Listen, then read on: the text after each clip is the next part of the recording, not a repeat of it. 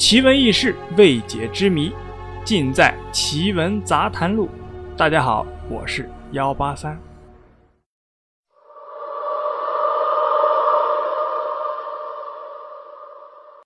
以前啊，有个年轻人叫阿牛，他半夜啊从外地回村里，路上呢遇到了一个奇怪的人。那个人啊伸手拦住了阿牛的路。不断的上下打量了他很久，阿牛以为呢碰到了劫匪，然而啊事情的发展却出乎意料，那个人啊不但没有为难阿牛，反而送了他一台收音机。在那个年代啊，收音机是个很稀奇的玩意儿。阿牛呢把收音机带回了村里，打开收音机便能听到里面啊。有人说话的声音。第二天呢，惹得乡亲们那是嬉笑围观。最老的没了牙的根儿爷那是直瞪眼睛，连说这个东西太邪了。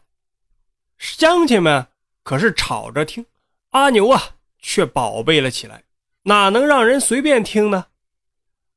阿牛呢看着收音机啊，那是愈加的喜欢，不许别人听。自己啊，一天到晚的抱着听。有一天晚上啊，阿牛呢听收音机啊，听到了凌晨，没台了呀。但他还不死心，一直扭动收音机上的按钮。忽然，他听到了一段诡异的对话。一阵呲啦啦的电流声之后，一个男人问：“哥啊，你都死了那么久了，阎王怎么还不许你去投胎呀？”另一个男人呢，叹了口气：“哎，大概呀，是我生前杀孽太多了。”随即呢，男人又欣喜地说道：“不过，他们这一次啊，许我借尸还魂。”于是问话的那个男人啊，也很高兴，说：“哥啊，村里啊有三个男人阳寿啊即将到了，你是不是相中了？”这个村的谁呀？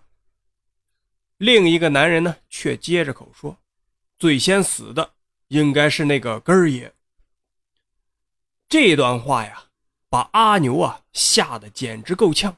没想到说的就是自己的村儿但是啊，他屏住呼吸听完了，又觉得不太现实，心里啊也是将信将疑。第二天一早呢，阿牛跑出家门。他觉得这事儿啊有趣儿啊，想找人啊说稀奇。正走在路上的时候，迎面碰到了王婶，慌慌张张的跑来了。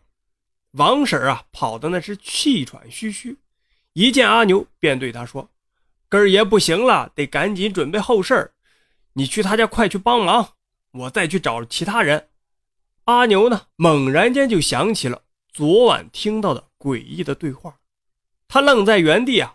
半天才缓过神来，后面一连几天呢，吓得他是再也不敢碰收音机了。但是啊，人总是忍不住好奇。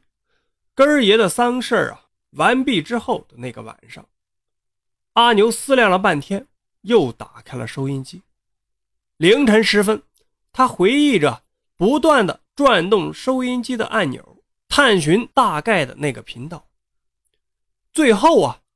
还真让他给找到了，不过这次的对话很短，仍旧是一个男人问：“哥啊，接下来死的大概是村东头的李叔，对不对？”另一个男人呢，呵呵的笑道：“是李叔，是李叔，你也已经知道了。”然后就都再也不说话了。果然，第二天一大早。村里啊，已经传遍了李叔昨晚猝死的消息，而且关于李叔去世，乡亲们说的实在是奇妙，简直说的是活灵活现。据说啊，当时是正在吃晚饭，扑通一声倒在桌上就死了。村里啊都在传，说他是吃饭的时候被噎死的。乡亲们呢都说李叔啊才四十出头。死的太可惜了。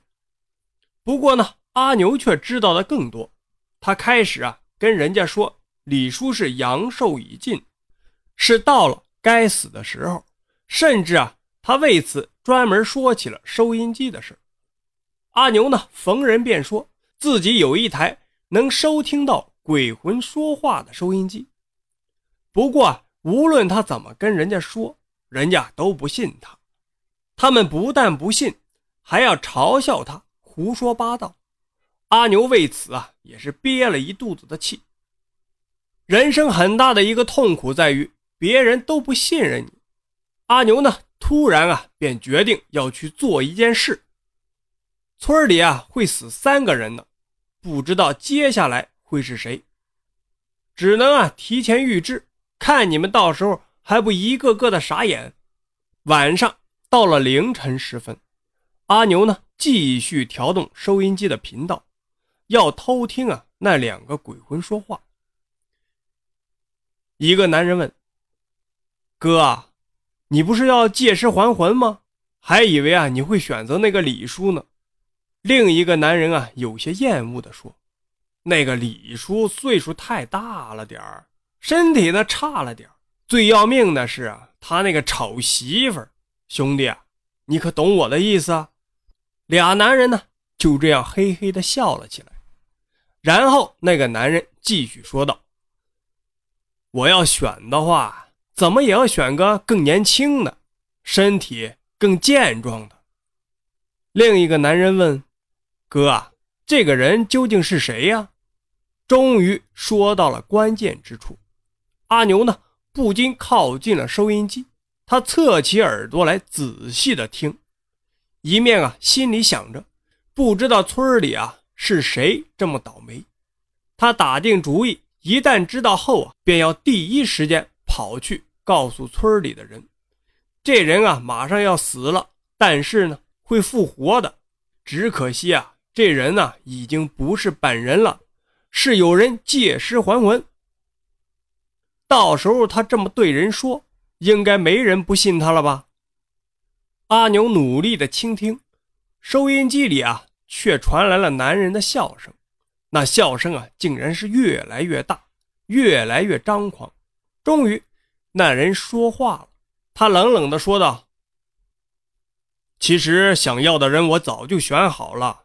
那天晚上他从外面回来，我还送了他一台收音机。”阿牛心扑通一下，他不由得愣住了。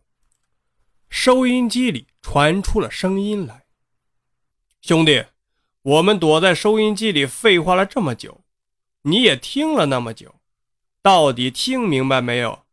我们无非就是想让你做一个明白鬼。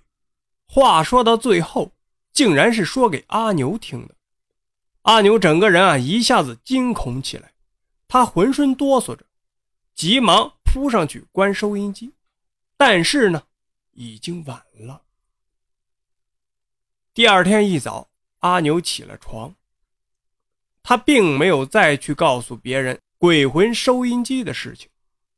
当别人谈论嘲笑他的鬼魂收音机，他甚至啊都没有什么心思去计较。从此呢，乡亲们都觉得阿牛像变了一个人。